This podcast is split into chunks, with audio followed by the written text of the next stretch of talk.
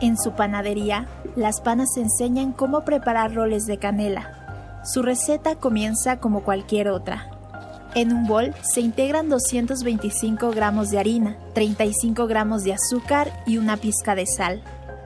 En otro recipiente se activa la levadura con 100 mililitros de leche a temperatura ambiente. Y una vez que pasaron 10 minutos, se agrega a la mezcla un huevo, vainilla y 30 gramos de mantequilla. Basta con nuestras manos para incorporar los ingredientes y amasar hasta obtener una masa lisa, suave y flexible. Pero no solo eso, en este punto es cuando la receta de las panas se vuelve única.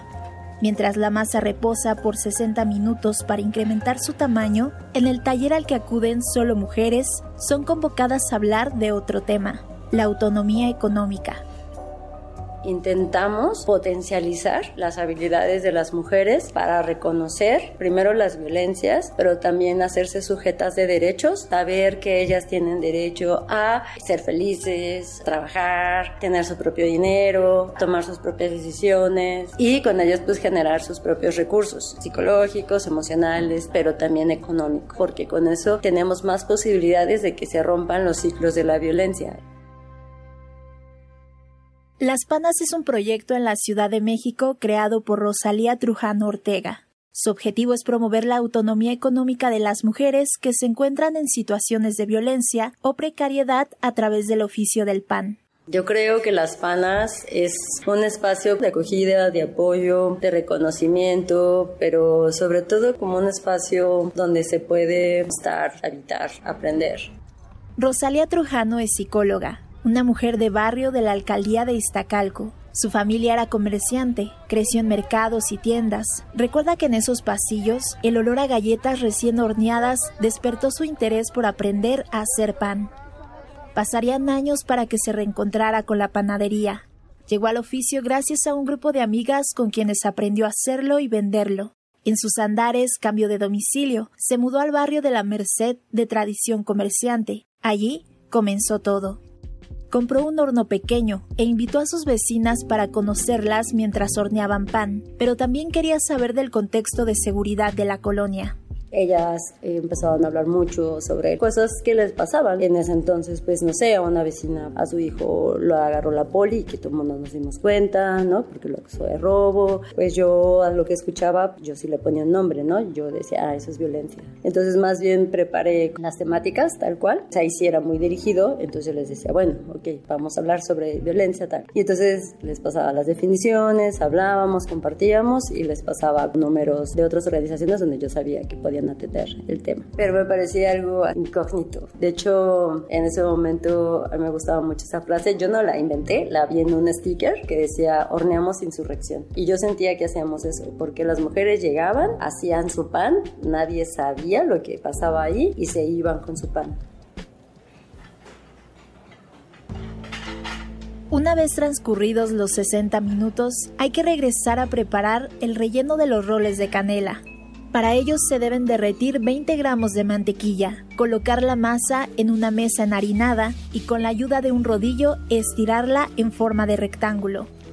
En la superficie de la masa se vierte la mantequilla y se espolvorea una mezcla de 45 gramos de azúcar y 10 gramos de canela en polvo.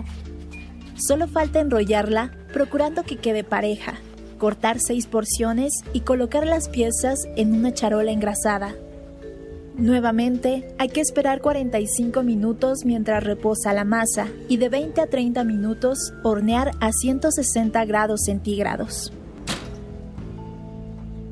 En estos dos espacios, cuando se deja leudar la masa y se hornea el pan, las panas realizan sus intervenciones. Daira Villanueva, integrante de la organización, nos explica qué es la autonomía económica y su importancia. Cuando hablamos de autonomía económica, es esta posibilidad de generar tus propios recursos económicos, pero también de tomar decisiones sobre ellos y no solamente de los recursos económicos, sino de otro tipo de recursos como el tiempo. Que tú tengas autonomía económica quiere decir que tienes estos ingresos, pero además vas a decidir en qué puedes usarlos y que puedes usarlos también para ti. Además, en un país donde existen altos niveles de violencia contra las mujeres, se debe reforzar este concepto, pues es común que los agresores busquen afectar la supervivencia económica de sus víctimas para generar mayor dependencia hacia ellos. En el caso de la violencia también es un factor clave para salir de las situaciones de riesgo, porque si dependemos económicamente, no tenemos ni siquiera la posibilidad de movilidad, o sea, de poder decir ahorita salgo, tomo un taxi, tomo el micro y me voy a algún lugar para salir de esta situación o le llamo a alguien, o sea, ni siquiera es como que puedas tener esos recursos para hacer una llamada quizá.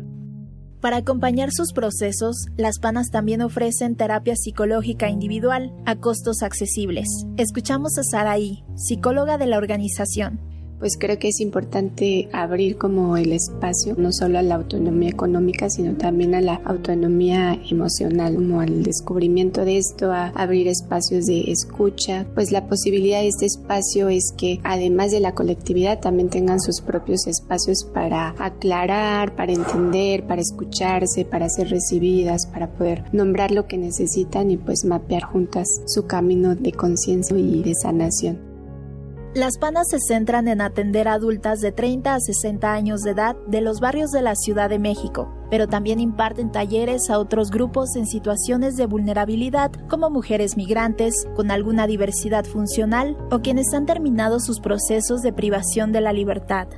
En ellas han detectado la agresión sexual y la precariedad económica como las principales violencias que las atraviesan. Cabe destacar que según datos de la Comisión Económica para América Latina y el Caribe, CEPAL, en México, 29% de las mujeres de 15 años o más no percibe ingresos propios para cubrir sus necesidades y las de otros miembros del hogar. En el caso de los hombres, el porcentaje cae a 7%. Asimismo, si bien el ingreso de las mujeres al mundo laboral ha incrementado, la encuesta nacional de ocupación y empleo indica que hasta mayo de 2023, 76 de cada 100 hombres en edad de trabajar fueron económicamente activos. En comparación con las mujeres, la cifra se reduce a 46 de cada 100.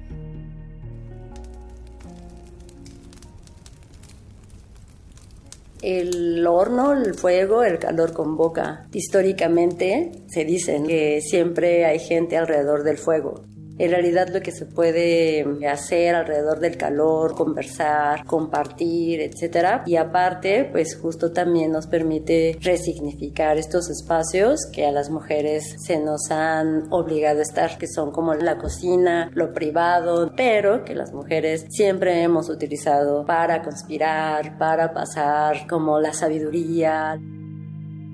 El pan, el calor, la dulzura y la sinergia entre mujeres son los ingredientes que se entrelazan en la panadería de las panas. Por ello, cuando los roles de canela están listos, todas se reúnen para probar y compartir sus esfuerzos. Esta alquimia que se tiene desde el principio de cómo los ingredientes comienzan como algo, pero terminan transformados y eso es un símil que también hacemos con nosotras mismas.